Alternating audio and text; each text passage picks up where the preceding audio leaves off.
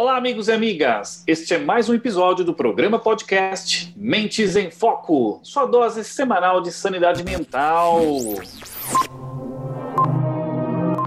Yesterday, you said tomorrow. So just do it! Make your dreams come true! Just do it!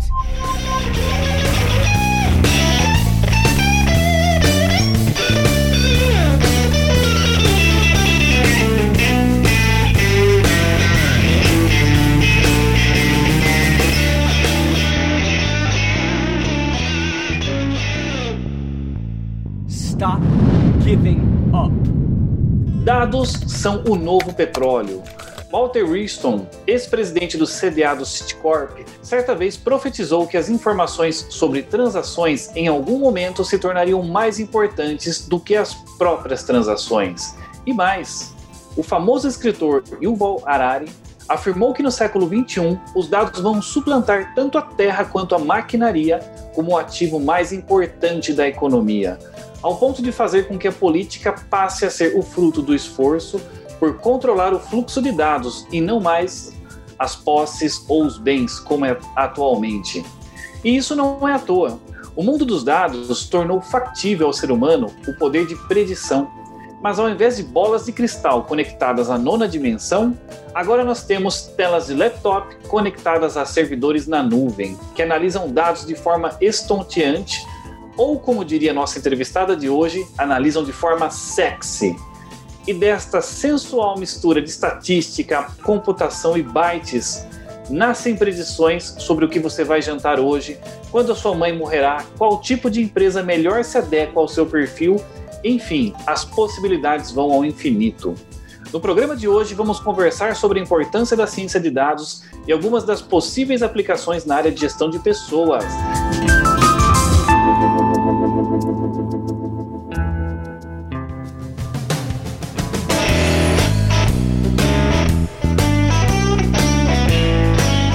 Seja muito bem-vinda, professora Adriana, também conhecida pelo codinome de Dri. Olá, Dri! Olá, pessoal, muito obrigada pelo convite. É um prazer imenso estar aqui, ainda mais falando dessa, desse mundo de dados e analytics que é, como já disseram aí, muito sensual e a gente tem muito para explorar ainda.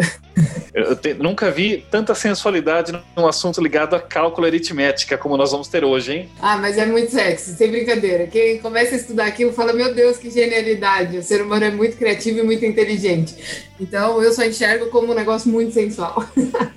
Então vamos erotizar um pouco os nossos ouvintes. Vamos começar com a seguinte pergunta: Há quem diga que a ciência de dados poderá se tornar tão poderosa que vai destruir o mercado de anúncios de Google, Facebook e companhia. Isto porque, se nós pudermos prever o que, quando e quanto você vai precisar de algo, qualquer anúncio passa a ser desnecessário. Toda a sua rotina de consumo pode ser antecipada e gerenciada pelo seu personal algoritmo. O que, que você nos diz sobre isso, Dri? Eu acho que é uma verdade, mas não acho que a gente vive ela nesse momento, mas vai viver daqui a uns anos. E esse personal algoritmo, achei bem, bem legal esse nome, bem real, porque se eu tiver um algoritmo que entende os meus comportamentos, ele vai facilitar todo o meu fluxo. Tanto é que a própria Amazon ela já tem formas de se trabalhar em que ela pelo, pelo, pela geladeira, ela consegue saber o que está faltando e, baseado no seu histórico de compras, fazer a nova compra para você. Isso não está disponível aqui no Brasil, mas já existe em outros países. E na época que eu trabalhei no SAS, que é uma empresa de software, eu conhecia muito nerd da área que ficava criando coisas. E aí eu conheci um dos, dos funcionários lá, ele foi super criativo que ele tinha feito o algoritmo dele, plugado na geladeira dele, para avisar o que, que ele precisava comprar e já efetivava a compra. Então, quer dizer, quando um nerd entende o poder das coisas que ele está desenvolvendo, ele consegue facilitar a própria vida dele. E isso é uma tendência, porque a gente só pensa nessas evoluções todas que a gente está passando no premissa básica que é manter a nossa preguiça em dia, né? Então eu tenho isso muito claro na minha cabeça. A gente só evoluiu em todas as evoluções que a gente passou porque o ser humano é preguiçoso. E graças a Deus que nós somos preguiçosos, porque graças a essa preguiça que o nosso cérebro vai criando coisas mais legais, mais inteligentes e mais automatizadas para a gente poder ficar com a perna para cima. Então, nessa linha, se eu tivesse algoritmo que entende tudo sobre mim, fica mais fácil de eu gerir minhas coisas. Que nem esses dias eu estava querendo comer uma comida da rua, falei, não, vou pedir um almoço. Mas o que, que eu quero almoçar? Meu Deus! Muito bem que os aplicativos aqui de comida podiam falar o que eu quero almoçar, porque eu sou muito indecisa para escolher comida. E isso, uma vez encontrando um padrão, ele tende a fazer. Se a gente reparar, ele já tem lá os mais pedidos, que é uma baseado numa frequência, certo? E toda a estatística, toda a parte de ciência de dados está pautada numa frequência. Então, eu acredito que a gente vai chegar em um momento que essas coisas vão começar a acontecer, mas isso ainda está um pouco distante, porque a gente não tem todos os dados do universo, do indivíduo, para conseguir saber mais do que ele mesmo sobre um próximo passo. Mas a gente já tem muitos dados que já nos dão munição para isso. Então, eu acredito que a gente caminha esse futuro. Justamente, né? Eu quero ver quem que é que vai programar a minha geladeira, né? A geladeira de um vegano, né? É um pouco mais complicado. Não, não é, porque existem vários veganos, certo, Fábio? Vê se Se existem vários veganos, eu posso aprender com o comportamento de vários e começar a inferir sobre o seu comportamento. Essa é a nossa ideia. Sim, com certeza. É o Eu acho que desafio, vai- né? Eu acho que vai até facilitar, né? Porque daí ele fala assim, nossa, o que, eu vou comer hoje, né? Já, já tô todo dia fazendo soja, todo dia fazendo berinjela, vai até dar mais opção. Pra mim facilitaria bastante, viu, Fê? Nossa, porque a pergunta do dia aqui é, nossa, o que, que eu vou comer hoje? Não, eu, eu já encontrei a minha solução, porque se tem uma coisa que eu odeio é pensar no- na lista do supermercado, ir no supermercado e fazer compra. Então, se já tem alguém que faz isso por mim, realmente é o melhor caminho, né? É o nosso futuro, porque tudo que a gente quer é exercer a nossa preguiça. Então, a preguiça de ter que pensar na lista, a preguiça de ter que pensar no que comer, a gente já pode tentar automatizar. Aí, Fábio, Sim. pensando no seu dilema de ser, de ser vegano, é, existem várias receitas. Então, a gente pode colocar várias receitas disponíveis para o algoritmo entender aquilo ali e ele ainda te falar uma possíveis receitas do que você poderia fazer. Então, quer dizer, baseado na premissa de que não pode ter proteína, ele poderia buscar, até dá para buscar pela internet, receitas que não envolvem isso e te fazer ainda mais feliz. Sim, e É. as possibilidades são, são infinitas, assim, se, por exemplo, no dia da semana eu quero programar para eu comer mais proteína vegetal, no outro, no outro dia eu quero que ela me dê mais opções de carbo, enfim, aí vai dar, enfim, é infinitas possibilidades. É, a gente pode ser muito criativo, vai da nossa necessidade. Então, se É a gente tipo aquele souber- negócio da Alexa, será? Ou eu tô falando besteira? Alexa também, ela tem um pouco disso também, né? Mas a Alexa, ela vai te dar a receita pronta. Aqui a gente está pensando, baseado nos comportamentos de uso do Fábio, o que, que ele normalmente consome, baseado nesses produtos, a gente pode pensar em buscar receitas que contemplem esses produtos, que provavelmente ele vai gostar daquilo ali. Caralho, Muito dar avançado isso aí. É, é o que? 2050 que vai chegar isso ou não? Não, isso já é possível de ser feito. Isso é Olá, tranquilo. Oh, e assim, preguiça ou simplesmente canalizar a nossa tomada de decisão para coisas mais importantes, né? Então aí você deixa de pensar em coisas que são teoricamente básicas e levam um tempo e a gente vai gastando ali tomadas de decisões e vai ficando mais cansado e quando você tem que tomar decisões mais complexas, daí o nosso cérebro já não está mais acompanhando, né? Então, essas tomadas de decisões mais simples, a gente vai, pode ter quem re- resolva. E aí a gente é, reserva para pensar em coisas que realmente pode trazer um, um- um ganho aí para nós, para a vida e para toda a sociedade, talvez, né? São as coisas mais importantes para a gente se preocupar, né? Porque, É. na verdade, tudo teoricamente é importante, só que o grau de importância que a gente coloca é que é diferente de indivíduo a indivíduo. Então, por exemplo, para minha mãe pensar na comida, para ela é muito importante, porque é o papel principal dela na família. Então, para eu pensar, é totalmente irrelevante. Eu quero que se dane. Qualquer coisa que a gente comer tá bom. Vamos pedir aqui no, no, no aplicativo e Eu beleza. sou, eu sou desses. É, então. E aí é exatamente o que a Jo disse, né? A gente vai começar a ter direito de escolha, porque a gente não precisa perder nosso tempo com coisas que a gente considera trivial. Ô, Adriano, então, e faz uma contextualização para quem está nos ouvindo e chegou de aviãozinho e nunca ouviu falar em ciência de dados, ou melhor, ouviu falar, mas não sabe o que é isso. Contextualiza para a gente de uma forma geral. Ciência de dados é uma área que está muito na moda, então hoje em dia todo mundo virou cientista de dados, mas o que, que é realmente cientista de dados? É aquele cara que consegue ouvir um problema, ou seja, ouvir um dilema de um ser humano, ouvir um dilema de uma empresa e, através de dados, pautar uma possível solução para aquilo. Então, quando a gente fala de ciência de dados, a palavra ciência vem do, de tentar encontrar coisas, que aí a gente chama de padrões, em uma base de dados que podem ser N bases de dados. Na vida prática, a gente nunca vai se deparar com uma base única prontinha lá para mim. Eu tenho que saber ouvir muito bem o dilema, o desafio, estudar esses dados, conseguir contar uma história neles, ou seja, chegar em uma tabela que eu consiga talvez fazer um modelo, que é disso que a gente estava dizendo. O que, que é um modelo? É encontrar um padrão numa base de dados para que eu consiga fazer algum tipo de previsão, algum tipo de entendimento. Então, vamos pensar. Quando a gente era muito bebezinho, dois meses de idade, a gente não sabia diferenciar laranja de mexerica.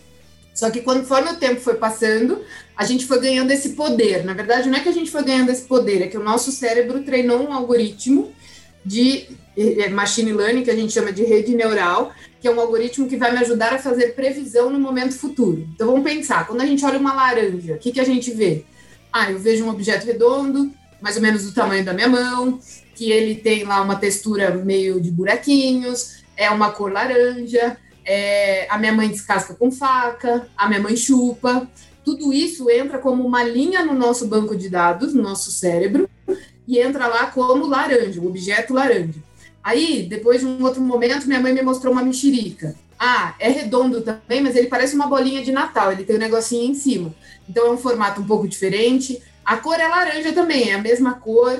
É, a minha mãe descascou com a mão, a minha mãe comeu o gominho. Isso entra como uma nova linha no meu banco de dados e está lá marcado como mexerica. Essas informações que a gente coletou do objeto é o que a gente, dentro da ciência de dados, chama de variáveis independentes ou features, ferramentas, é, descrições. E a minha, minha, a minha objeto, né, o meu interesse é a laranja mexerica, que é a variável dependente. Que, que o nosso cérebro faz? Ele começa a procurar padrão nas variáveis independentes que me ajudem a entender a diferença na variável dependente, que é laranja mexerica. Então, se a gente for observar, a cor é igual nas duas, então não é uma variável que tem alto poder discriminatório. Aquela variável não me ajuda a entender tão claramente a laranja da mexerica. Em contrapartida, o formato, a forma de descascar, como come, são variáveis que são fortemente importantes para eu entender o que é uma laranja e o que é uma mexerica. O nosso cérebro ele começa a buscar esses padrões nessas variáveis independentes. E no momento em que a gente entende esse padrão, a gente tem uma regra que está gravada no meu cérebro toda vez que um novo objeto me é exposto, eu aplico as minhas regras e consigo tomar uma decisão.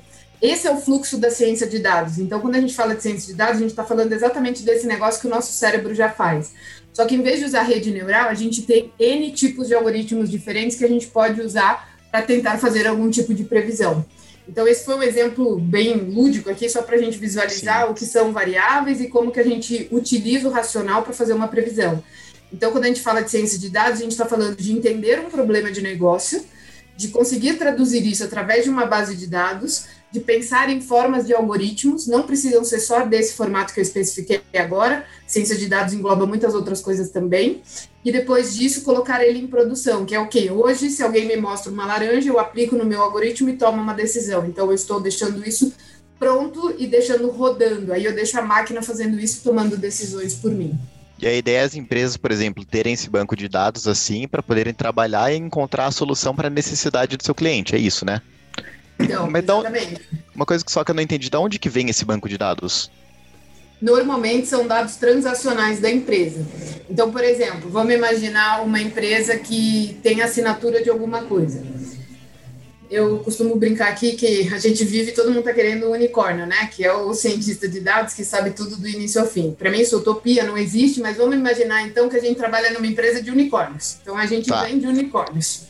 E eu tenho uma assinatura nessa minha empresa de unicórnios. Todo mês você, você meu cliente, paga uma assinatura de 700 reais anual e todo uhum. mês eu te mando unicórniozinhos de presente. Beleza. Beleza. Você em algum momento vai ter que renovar essa minha assinatura. E aí, no momento da renovação, é interessante para mim saber antes de você não renovar que você não vai renovar, concorda comigo? Porque se eu, dono da empresa de unicórnios, descubro que você não vai renovar, você concorda que eu posso tentar te fazer um carinho de forma diferente?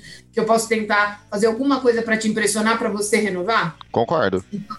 Então, nesse momento, eu poderia fazer um algoritmo que vai prever se você vai ou não renovar a assinatura do unicórnio. E da onde vão vir essa base de dados? Vai vir da nossa própria transação, como empresa de unicórnios. Então, lá eu tenho a forma de pagamento que o Felipe paga, lá eu tenho é, quantos anos você já tem a nossa assinatura, eu tenho quantas vezes você ligou no saque para reclamar, ou para elogiar, ou para agradecer. Então, todos os dados transacionais seu, cliente, comigo, empresa, se tornam o meu grande valor para eu entender um pouco o seu comportamento. Então, por exemplo, o que, que eu poderia observar nesses dados? Aqui eu estou contando uma história fictícia. Mas, por exemplo, os meus clientes que ligam muito no saque para reclamar, não renovam. Então, eu começo a buscar um padrão, tá vendo? Então, se a pessoa começa a ligar para reclamar, ou eu resolvo o problema logo, ou eu estou correndo o risco dela não fazer a renovação no, no final do período dela. E a gente, através dos dados, consegue encontrar esses padrões e gerar insights legais para a área de negócio poder tomar as ações e direcionar suas estratégias. Cara, genial. E aí eu estava aqui ouvindo você falar e estava pensando exatamente isso que você trouxe, entender padrão de comportamento é, para a área de recursos humanos. Vamos pensar assim, um colabora, né, dentro de uma empresa, os colaboradores lá dentro da área de recursos humanos e buscando ali identificar padrões de comportamento. E aí pode ser que eu seja classificada é, dentro daquele padrão de comportamento que nos próximos três meses vou pedir desligamento. E eu, e, e, eu não tenha esse padrão de comportamento, eu não seja essa pessoa ou isso não tenha passado pela minha cabeça. Como que. Isso é vida. Isso chama ninguém é perfeito, o modelo erra. Uma coisa que eu tenho como premissa básica para mim é: tudo quando a gente fala em ciência de dados, a gente está querendo assumir um papel que não é nosso. Que papel é esse? A gente quer prever futuro. Futuro a Deus? Pertence. Ponto final. Eu não sou Deus, ninguém mais é Deus. Então isso quer dizer o quê? A gente vai tentar chegar a algo que estime e que chegue perto do futuro. Mas a gente nunca vai conseguir fazer isso com exatidão. Então quer dizer, vou errar? Vou errar. Mas eu vou errar muito menos do que fosse se fosse só o meu cérebro, Adriana, sozinha trabalhando. Então, a ciência de dados ela vem como um aliado para me ajudar a trazer mais conteúdos e ter mais insumos para pensar em prever um futuro. Mas ela não vai acertar tudo, só que na média ela erra menos do que nós humanos erraríamos. Então essa é a vantagem. Não quer dizer que ela é perfeita, não quer dizer que ela não erre. Vamos ver o exemplo da pandemia. A maioria dos modelos que estavam fazendo previsão para o futuro caíram por terra. Por que caíram por terra? Porque Deus falou: quem manda aqui sou eu. Botou o vírus lá na parada que fez os modelos todos perderem o comportamento. Por quê? A forma como o ser humano lida com a situação começou a mudar. Então, foi bom para a gente ver que quem manda aqui não é inteligência artificial, quem manda aqui é Deus, e a gente quer ser Deus, mas não consegue. A gente tenta.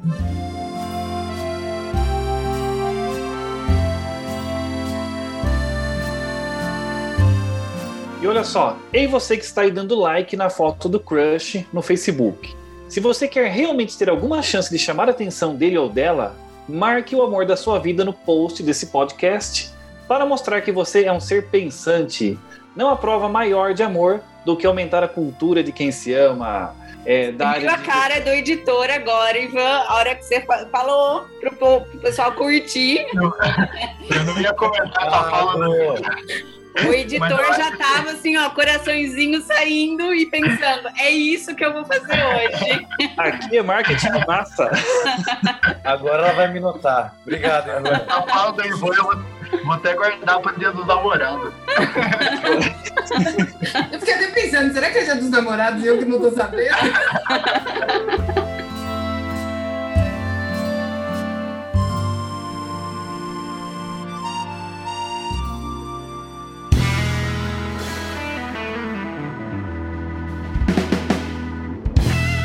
Adriana, conta pra gente qual que são as principais, quais as principais aplicações aí da área de ciências de dados, pensando no, na área de gestão de pessoas, alguns cases que você traz que são interessantes.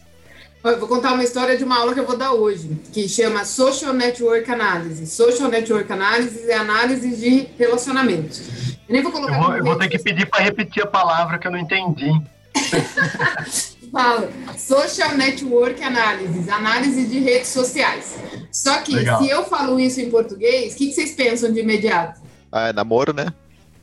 né? namoro, né? Relacionamento, né?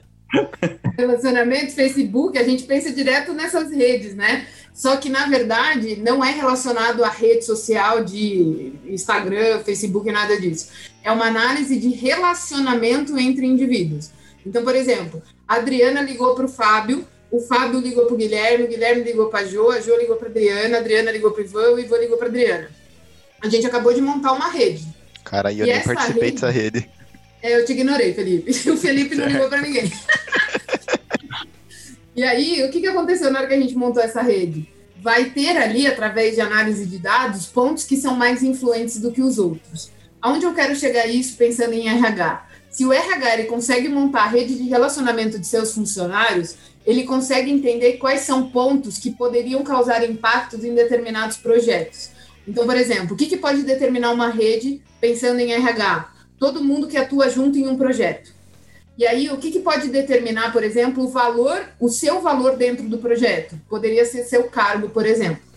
E aí, eu entendendo o relacionamento entre os indivíduos, eu consigo perceber que, por exemplo, o Felipe é o meu funcionário e ele é muito importante porque ele está atuando em vários projetos e ele tem uma rede de comunicação direta com vários outros. Se o Felipe, por exemplo, me pede demissão, pode ser um problema para mim. Então, através de uma análise de rede, eu entendi a importância do Felipe dentro da minha empresa. E o que determinou essa rede foi o relacionamento em tempo de projeto, por exemplo. Essa foi a história que eu estou contando e poderia ser N outras histórias. E aqui a gente já começa a misturar com outras coisas, que nem um exemplo que a Jo colocou. Ah, eu fazer um modelo para prever qual é o funcionário que vai pedir demissão. Se eu vejo que o Felipe vai pedir demissão e junto com a análise de assinar eu noto que ele é um ponto super influente na minha rede, talvez seja bem importante com ele eu tentar fazer alguma ação de retenção. Outra coisa que a gente poderia pensar, pensando em RH, né, é começar a olhar no desenvolvimento dos nossos funcionários. Então, o que, que eu deveria fazer entre uma jornada para ele de sugestão de cursos, fazer um acompanhamento? E nesse sentido, isso se torna muito relevante porque eu poderia fazer sugestões que são muito relacionadas aos projetos que ele atua, aos temas que são pertinentes, coisas que eu sei que ele tem mais fragilidade. Então, aqui a gente está fazendo uma analogia muito a, a, como as escolas hoje em dia estão se preparando para trabalhar com dados. Fazer ferramentas que deem suporte para que o professor seja um melhor professor. O que, que é isso? Para que o professor responda as questões mostrando pontos onde aquele aluno específico tem fragilidade. Então, já tem coisas que estão trabalhando muito nessa linha. Outra coisa que dá para se pensar num pensamento de RH é fazer planejamento de, de grana, né? A gente sabe que todo mundo tem o direito ao 13 terceiro, mas isso numa folha, numa empresa gigantesca, isso é um desafio muito grande, porque eu não sei quando que vão pedir demissão, eu não sei a, a, a, o quanto que eu deveria ter guardado para cada um, e isso se torna um dilema. Então, normalmente as empresas grandes, elas vão pelo máximo. Só que vocês concordam que o máximo parado é dinheiro que eu estou perdendo? Sim. Então, tem como a gente pensar em otimização de fluxo de caixa em relação a, a, a pagamento, né? Então, a, a folha. Além disso, também dá para pensar na saúde do indivíduo. E aí, fazendo talvez relacionamento junto com os planos de saúde, dá para começar a pensar em estudos relacionados à boa saúde do meu funcionário, porque quem tem boa saúde, além de trabalhar melhor também, ele gera menos, menos problema né, no dia a dia, menos faltas e tudo mais. Então, junto com planos de saúde, dá para se pensar em muitas coisas de qualidade de vida daquele indivíduo, e tudo isso vindo através de dados, fora as pesquisas de qualidade que a gente poderia fazer com, com esses funcionários para tentar trabalhar em cima disso e sugerir possíveis melhorias. Apesar de que isso tem um pouco de controvérsia, né? Em muitas empresas vem muita crítica, porque, teoricamente, as pessoas não são tão sinceras numa pesquisa de clima. Mas aí acho que vai da premissa do indivíduo, né? Poderia ser alguma coisa anonimizada, alguma coisa do tipo, para deixar realmente que a voz do indivíduo tenha mais valor. Então, tem inúmeras aplicações. Pensando na cabeça de recursos humanos, tem tanta parte de folha que é um problema, tem tanta parte de saúde que é um problema, tem tanta parte de treinamento que é um problema, mas esse lance todo de gestão, de realmente garantir estudar né, e ver possibilidades de possíveis problemas. Então, o Felipe pedir demissão na estrutura em que ele está, dentro da rede que ele pertence, poderia ser um desafio muito grande para a gente como empresa. Então, vamos tentar reter ele de alguma forma. Então, existem milhares de aplicações, vai depender muito da nossa criatividade. Essa questão da, da rede social é muito interessante, porque eu não estou olhando o organograma, né, que é aquela hierarquia formal, eu estou olhando a hierarquia ou o poder de influência que as pessoas têm, né, não é?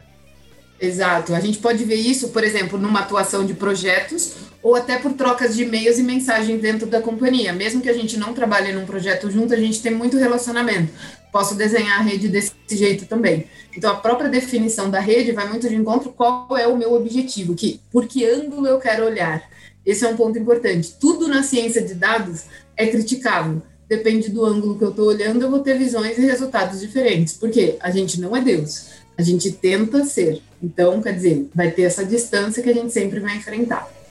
Adriana, então, é, se eu estou entendendo corretamente, quando a gente pensa em ciência de dados aplicado à gestão de pessoas, o People Analytics, não é simplesmente ter aqueles indicadores clássicos de RH, né, o turnover, não é indicador, pelo contrário, é um poder preditivo, certo? Exato. Então, essa parte de indicadores a gente chama de BI, Business Intelligence, que é uma parte de monitoramento. Ela é necessária e para a gente ter uma noção da ciência de dados é o primeiro passo. Se você tem esse primeiro passo, significa que você já sabe digerir minimamente o que os dados estão dizendo, porque são fatos. Agora, se você quer ter uma noção do próximo passo, é o momento que a gente quer imitar ser Deus, então a gente está falando de predições. E aí a gente dá um passo além e começa a fazer outros tipos de análise são mais sofisticadas. Adriano, eu poderia dizer que quando eu olho lá no BI e nos indicadores clássicos de RH, eu estou olhando o passado, eu estou olhando pelo retrovisor, o que aconteceu e estou medindo, e quando eu estou trabalhando com ciência de dados, eu estou tentando buscar o futuro, eu estou antecipando o que vai acontecer? Exatamente isso, não deixa de ser. Só que ciência de dados também engloba BI, tá? Então não é que ele está fora do pacotinho. Então, ciência de dados pode sair desde o retrovisor e olhar para frente, como pode ser só olhar para trás, como pode ser só olhar para frente. É o que faz mais sentido lógico numa aplicação é começar olhando para trás, entendendo, entendendo os números, aprendendo a lidar com eles, porque não é uma coisa trivial. E aí depois você começar a olhar para o futuro. Mas é bem isso. A proposta final é a gente tentar prever e antecipar o que pode vir a acontecer. Viu, Otri, é difícil colocar numa empresa essa parte de, de, de análise aí do, da ciência de dados? O que eu tenho notado, atualmente eu trabalho como consultora e muito foco em educação, né? Eu dou aula em vários lugares e, e, e, sinto muita falta de pessoas boas no mercado. E foi onde eu saí do mercado e resolvi me dedicar à educação para ver se eu tentava ajudar meus colegas aí, pelo menos nesse pedaço. E o que eu percebo é que quando as empresas me contratam, muito do dilema é, Adri, eu preciso que você ensine meu time técnico a trabalhar. Beleza, a gente trabalha junto, aí o time técnico tá bom. Agora o time de negócio não sabe usar. Então, quer dizer, o que, que adianta ter um monte de coisa pronta se não tem quem use? Aí treinar o time de negócio. Então, o que eu percebo é que essas coisas têm que andando em paralelo. Eu acho que o maior desafio de uma empresa para colocar essas coisas funcionando é mudar o mindset das pessoas. Porque fazer, se você contratar uma consultoria, ela vai lá, vai se enfiar ali dentro e vai fazer. Mas não quer dizer que as pessoas vão usar. E aí é o que está rolando muito no mercado, que é o tal do aculturamento data-driven. Isso não adianta uma ou duas pessoas pensarem em dados, a empresa inteira tem que pensar em dados. Porque aí, no momento em que a empresa começa a pensar em dados, as demandas vão surgindo e a necessidade vai surgindo, essa coisa vai começando a girar. O grande problema que eu enxergo hoje é que as pessoas estão achando tanto que esse negócio vai roubar meu emprego, vai acabar com a minha vida e eu vou perder meu espaço, que aí elas acabam tendo um pouco de resistência e deixando aquilo meio que de lado e até fazendo o favor de ir ao contrário, exatamente para não conseguirem mostrar o valor daquilo, quando na verdade deveriam entender como um aliado e um, um, um ajudante para eu tomar as melhores decisões no sentido de eu focar no que me importa. Volto para a frase da Jo quando ela falou da comida. Para mim não é importante, não é legal ter que fazer a minha, a minha listinha para ir no mercado. Eu posso pegar esse tempo que eu investiria para fazer isso e fazer outra coisa que eu gosto mais. É exatamente assim que eu enxergo que as pessoas deveriam entender dados dentro de uma empresa. A parte maçante, a parte chata, a gente deixa para que a máquina faça, eu automatizo isso. Onde eu fico? Na parte estratégica, do que fazer e qual caminho seguir. Porque na minha cabeça é muito claro de que todo mundo que tem um emprego, se ele está ganhando um salário, é porque ele está correndo algum risco. Todo mundo, se tem salário, algum risco, aí cada, cada cargo depende da sua escala de risco, mas algum risco está correndo. Então, se eu estou correndo risco, não é o meu risco operacional, é muito mais o meu risco estratégico, do que eu vou fazer. E nesse momento, a ciência de dados te ajuda a tirar o peso do operacional do seu braço para você ser mais estrategista. Então, eu enxergo tudo que a gente vê em ciência de dados como um aliado para melhorar as minhas estratégias que o meu cargo, que o meu salário me cobre. Adriana, muitas vezes o ser humano ele me parece que ele é um pouco acomodado no sentido de, de pensar, ou não sei, esse medo que as pessoas têm da ciência de dados hoje, me parece até numa analogia semelhante ao pessoal da Revolução Industrial queimando máquinas porque achavam que elas iam roubar os seus empregos. Então, qual é a solução? Destrói a máquina. Vamos ficar congelados no passado. E hoje a gente tem de novo uma super ferramenta de produtividade fantástica, mas talvez seja muito mais fácil tentar amordaçá-la ou deixá-la no canto, pegando pó, do que tentar fazer um esforço real e sincero, porque é uma curva de aprendizagem, né? Lidar com essa informação, essa cultura, tem uma curva de aprendizagem que não é tão trivial também. Talvez seja um pouco de comodismo da nossa parte. Oi, eu acho que tem uma, eu acho que tem dois pontos também, assim. Eu acho que a gente tem uma questão de perfil de profissionais é, haja vista aqui, né? A gente tem perfis completamente diferentes. O meu perfil é completamente diferente do teu. É, você tem um pensamento, um raciocínio lógico muito mais estruturado do que o meu. É, e eu tenho um outro tipo de pensamento, de visão, de olhar, de olhar para o ser humano, de desenvolvimento e tudo mais. É, quando eu entendo o meu, o meu estilo de pensamento diferente do seu estilo, e a gente consegue combinar isso, porque eu trago para você algumas informações que talvez não sejam tão lógicas, então, e você transforma isso num pensamento lógico, né, numa, numa forma estruturada, a gente se soma. E isso acontece dentro das organizações. Só que dentro das organizações, quando eu olho alguém que consegue ter um pensamento lógico, olhar para aqueles dados de uma forma que eu talvez não consiga construí-los, eu consigo olhar para eles e entendê-los, mas construir a base que está por detrás, isso realmente pode gerar um processo de, de, nossa, né? E agora? Se eu não sei fazer isso, se eu não consigo, se eu não me dou bem com isso, o que é que eu vou fazer nesse mundo, né? Então, se olhar para este processo e conseguir se posicionar dentro das suas habilidades para somar com, um outro membro da equipe que tem um outro estilo de raciocínio, aí eu entendo que vai construindo mesmo, assim, sabe? As coisas vão tomando uma proporção maior. E eu acho que esse é o grande desafio e, e, a gente sabe que os profissionais da área de recursos humanos têm um viés muito mais para a área de humanas do que para a área de exatas. Não é nem a área que eu estou querendo dizer, mas é a forma do pensamento, né? A estrutura de, de, de construção de pensamento é diferente. Eu acho que este é um ponto que assusta. Mas a partir do momento que você consegue olhar e falar, nossa, esse dado aqui vai me dar uma informação que eu vou poder agir assim, assado, e aí você vai construindo aquilo, no meu ponto de vista, é fantástico, né? Hoje a gente faz algumas análises aqui de dados ainda muito tímidas, né, Ivan, dentro da Perfix, mas a gente faz e, e isso, é, para mim, né, que estou aqui no outro lado, que é o lado do desenvolvimento humano, é fantástico, porque eu tenho informações que eu não teria se eu não, se não tivesse essa análise de dados por detrás, entendeu? Então, realmente, eu não consigo ver a área de, de, de gente como protagonista da organização sem ter esse tipo de informação de base ali, entendeu? Aí, ó, eu consigo fazer uma analogia simples, ó. É, é, ciência de dados, ela não é algo para ser trabalhado exclusivamente por um único cérebro. Ela, na verdade, é uma coisa multitarefa. Porque é bem o que eu já tinha colocado. Eu vou precisar de uma pessoa que entenda bem do conceito de negócio, eu vou precisar de uma pessoa que entenda de computador e vou precisar de uma pessoa que consiga pegar esses links e criar esse algoritmo aí, que seria o papel mais do, do cientista de dados, como chamam hoje, mas hoje eles estão chamando tudo isso de ciência de dados. Então, quer dizer, é um unicórnio que não existe, então a gente acredita muito mais que a gente tem mais poder se realmente juntar cérebros, que nem a Jo disse. Mas uma coisa que me chama atenção, que ela comentou, né? Eu que sou de recursos humanos, eu estou muito mais preocupada no relacionamento dos indivíduos, no lado humano da coisa. Mas, olha só, Jo, vê se você concorda comigo. Quando a água bate na bunda, você vai ser cobrada por algum número. E esse número são as medidas que vêm da análise de dados. Então, independente da área do indivíduo, quando a água bate na bunda, de alguma forma ou de outra, ele vai cair em alguma coisa que se chama mensuração. Caiu em mensuração, virou minimamente o princípio de base de dados. Então, o meu sonho como ser humano era de que o universo inteiro entendesse minimamente estatística, estatística básica, entender a diferença de uma média, de uma mediana, que, que são os, os percentis, o que, que é um box plot.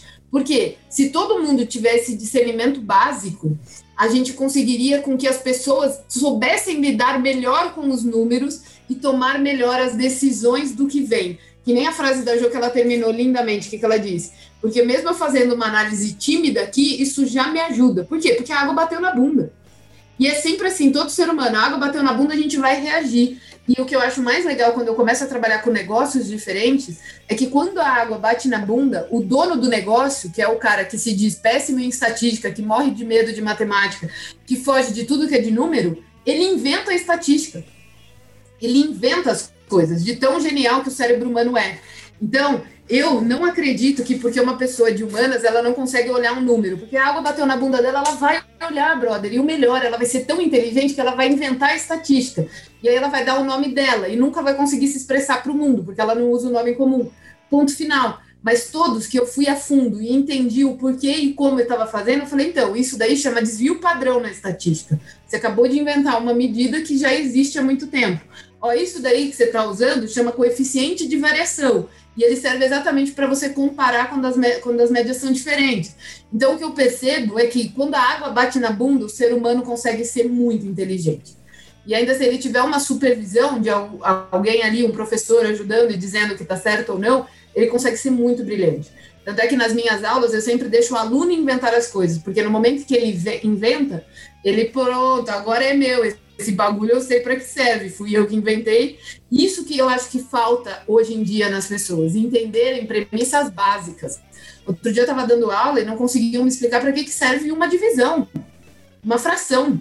E eu não estou falando de alunos de colégio, não, estou falando de aluno tudo pós-graduado, só dou aula em pós-graduação. Para que, que serve uma fração? Ah, não sei, deixa eu pensar. E ficavam pensando em mil coisas lá. Então, quer dizer, falta um pouco da nossa essência matemática. Esse é um problema da educação no Brasil, que não é só no Brasil, mas para quando a gente pensa em ciência de dados, isso vira um gap imenso. Que quem foge da matemática não vai conseguir fazer nada muito bem entendido teoricamente do que acontece dentro da ciência de dados. Toda a base é matemática, estatística e computação computação e estatística vieram da matemática. Então, Deus é matemático e a gente descobriu isso aí. Deixei até eles mudos, gente. Até Deixa, eu tô apavorada é, agora. O microfone fechado, viu?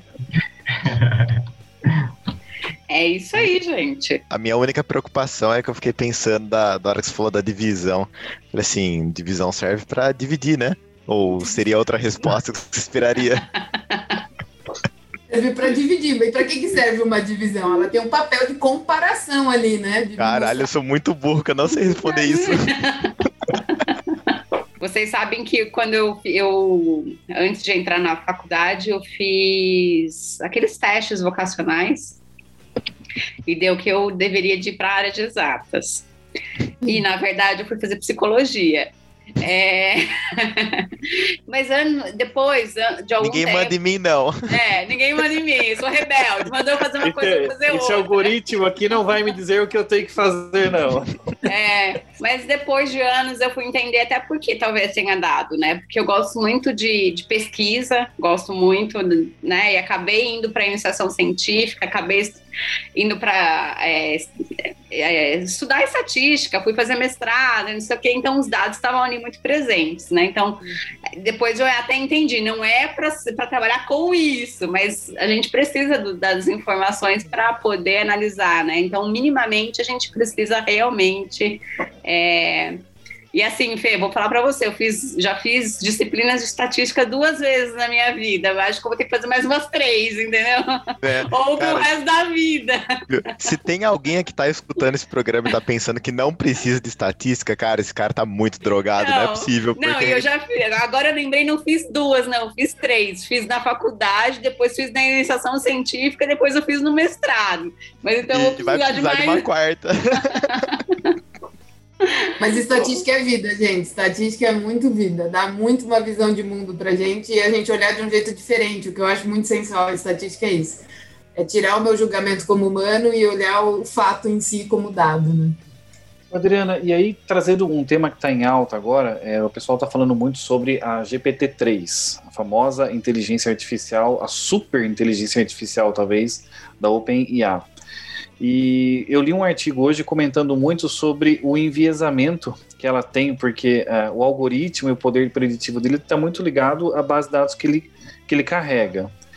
E carregar o, o, aquele trem com tanto dado só que ele vê, e aí não é culpa né, da GPT-3, ele está coletando dados da nossa sociedade. E eu vi um, um, artigo super interessante comentando sobre o quanto ele é envezado de uma forma preconceituosa contra muçulmanos, né? Você pede para ele uma afirmação, uma analogia de palavras com muçulmano, e eles trazem muito questões de violência. Como é que é, fala um pouquinho para a gente sobre essa questão do viés, do banco de dados e como que os cientistas lidam com isso? É, desculpa, só antes da, da Dri falar, eu acho que só para contextualizar para os nossos ouvintes, se eu não me engano, né, o, que eu li um pouco também é, é uma inteligência artificial que você faz uma pergunta lá para eles, manda alguma coisa, daí ele retorna uma resposta para você, né? É, também, também, também. É. É, eu vou até pedir para a Adriana, então, fazer um contexto geral para os nossos ouvintes de tudo, da, da GPT-3 e dessa questão dos dados, então. GPT-3 é uma super máquina que tem algoritmos já vários cadastrados lá dentro, então já foram criados várias coisas ali dentro para facilitar a otimização da criação dos hiperparâmetros e ela usa um computador monstruoso, então tem um custo gigantesco por trás disso. E como todo algoritmo, ele é treinado em cima de uma base de dados e eles já estão avançando em alguns estudos para fazer é, aprendizado sem tanto dado assim. E aí já são outras tecnologias, alguns avanços que a gente está fazendo tem uma possibilidade de fazer o que o Felipe disse, então eu vou lá, pergunto, ele mesmo já cria o um negócio para mim e já me dá a resposta. Só que isso ainda é um pouco distante, né, gente? Então, desenvolvendo tudo isso existe, mas o custo é monstruoso. Então, quer dizer, não vai ser para todo mundo. E isso ainda vai ter uma evolução, e aí começam as críticas, que é o que o Ivan acabou de colocar, que é, por exemplo, visualizar como preconceituoso, alguma coisa do tipo. Uma coisa que eu, como estatista, eu sofro de vez em quando, que é o quê? Cara, eu fui treinada a vida inteira, desde que eu me conheço por gente, no momento que eu comecei a fazer estatística, a fazer modelos que selecionam pessoas. E selecionam como? Por algum padrão, por algum critério que determine, por exemplo, quem vai pedir demissão, quem não vai pedir demissão. E eu vou fazer como se fosse um, um, uma regra que me diz esse cara tende a pedir demissão, esse cara tende a não pedir demissão. E aí pode acontecer o que a Jo colocou, de ela ter um comportamento e não pedir a demissão, e aí, como empresa, tomei uma ação equivocada. Então, sempre o modelo ele está segregando. Só que começou-se muito a se discutir as coisas éticas dessa segregação. Por quê? Aí, quem assistiu aquele, aquele seriado lá, o, como chama aquele maravilhoso lá do. O Black Mirror, eu tava lembrando lá o Espelho Preto. O Black Mirror, ele mostra exatamente coisas que a gente já tá vivendo há um tempo que é segregação. O que é segregação? Eu dou, eu dou crédito para esse indivíduo e não dou crédito para esse indivíduo. O que, que eu acabei de fazer? Acabei de ferrar a vida de uma pessoa que não vai ter dinheiro para fazer os sonhos dela, enquanto eu dei para o outro, porque ele tem uma maior probabilidade de me pagar. E na hora que a gente pensa, como esse algoritmo pensa para eu dar concessões de crédito, nada mais é do que uma seleção, uma segregação através das informações daquele indivíduo. Então, por exemplo, essa discussão que você falou do muçulmano, ela também se carrega para homem e mulher, ela também se carrega para cor branco e preto, ela se carrega para várias outras visões. Por quê? Tudo está baseado no dado. Aí entra num dilema que a gente entra num dilema muito mais ético. E o que a gente tenta fazer para tirar qualquer tipo de viés é ter proporções iguais de todas as possibilidades para que eu dê uma visão do todo. Só que isso também se torna questionável uma vez que, por exemplo, esse meu produto é para pele branca e os brancos compram mais do que os pretos. E aí? Estou sendo preconceituosa? Então começa a entrar em um dilema que eu, Adriana, cheguei num estopim assim de que eu entrei em bug já discutindo com meus amigos do que, que a gente está fazendo que é ofensivo e do que a gente está fazendo porque a técnica é desse jeito. Então, o caminho hoje da gente tentar tirar viés é trazer dados que representem todos ali dentro. Só que, de qualquer forma, algum tipo de viés vai ter. Que nem esse lance do muçulmano ser atrelado a alguma coisa terrorista. Tem milhares de muçulmanos que não tem nada a ver com terrorismo. Fato. Isso é um fato. Mas, se a gente for comparar países, onde está a concentração de terrorismo?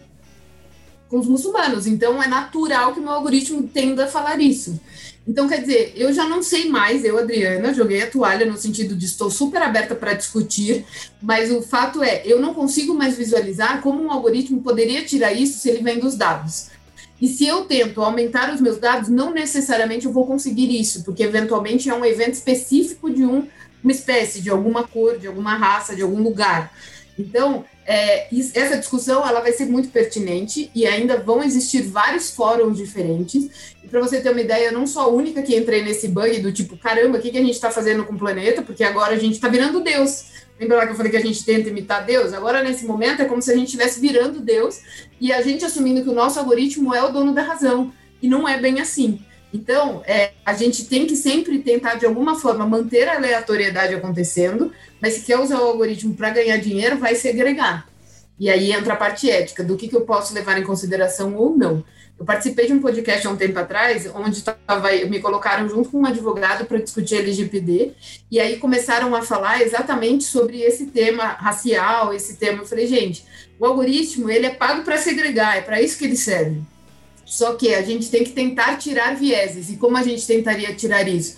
Através da base de dados que a gente coloca. Então, o ponto que você leu, Ivan, é uma verdade, mas tem coisas que, mesmo a base de dados sendo a mais aleatória possível, mais honesta possível, tem padrão. Por isso que a gente faz modelo. Porque se não tivesse padrão nenhum, nossos modelos não conseguiriam fazer previsões. Então, a gente não seria bom nisso. É, então, entra num dilema nós... que eu não sei responder.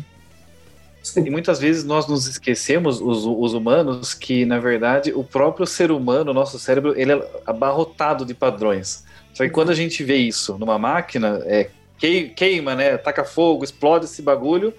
E eu tal, talvez o que me incomode tanto é que eu estou olhando para um espelho, né? Que está refletindo a minha própria sociedade, a minha própria vida. E isso deve ser algo tremendamente amargo para muita gente. Mas, e aí, você que está nos ouvindo aí, é, ouviu a professora Adriana falando. Oi? Desculpa, pode continuar, professora. Não, esse ponto que você falou é um fato. Hoje, por exemplo, já tem empresas de grande porte que antes estavam investindo em reconhecimento de imagem de rostos, que tiraram o investimento porque os algoritmos eram preconceituosos.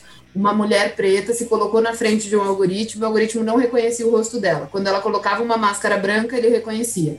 Então, começaram o quê? Algoritmo preconceituoso. Faltou imagem de cor de pele preta para poder treinar.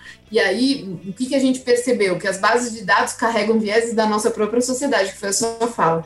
Então, várias empresas tiram o investimento disso, porque, gente, eu penso muito logicamente, né? O cérebro humano é a única coisa que não evoluiu nos últimos anos. Nos últimos milhares de anos. Agora, o computador, a máquina, tudo isso, a gente, com vários cérebros, está conseguindo fazer evolução a gente já chegou no nível que a máquina é muito mais esperta que a gente. Só que ela é treinada em cima de um cenário. Então, tudo que hoje o algoritmo cospe é reflexo, é reflexo da nossa sociedade, da forma como a gente lida e trata as coisas. Então, o que você falou é perfeito.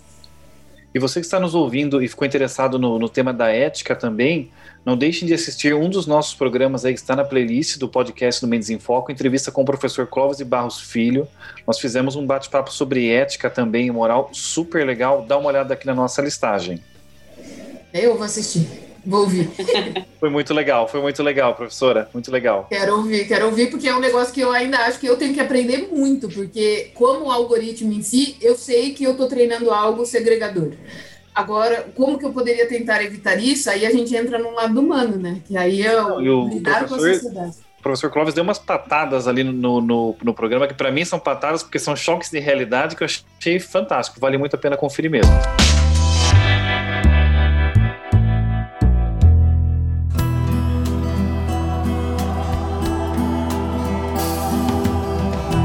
Queridos ouvintes, esperamos mais uma vez ter trazido até vocês as reflexões necessárias. Pegue aquilo que fez sentido hoje e guarde. E aquilo que não fez, passe para frente. Mas o importante é sempre ouvir e refletir sobre diferentes pontos de vista. Já disse uma vez Ellen Clever: pensar é apenas seguir. Raciocinar é juntar dados. E refletir é avaliar o que vale a pena. É isso aí, Ivan. Concordo ou discorde, mas acorde.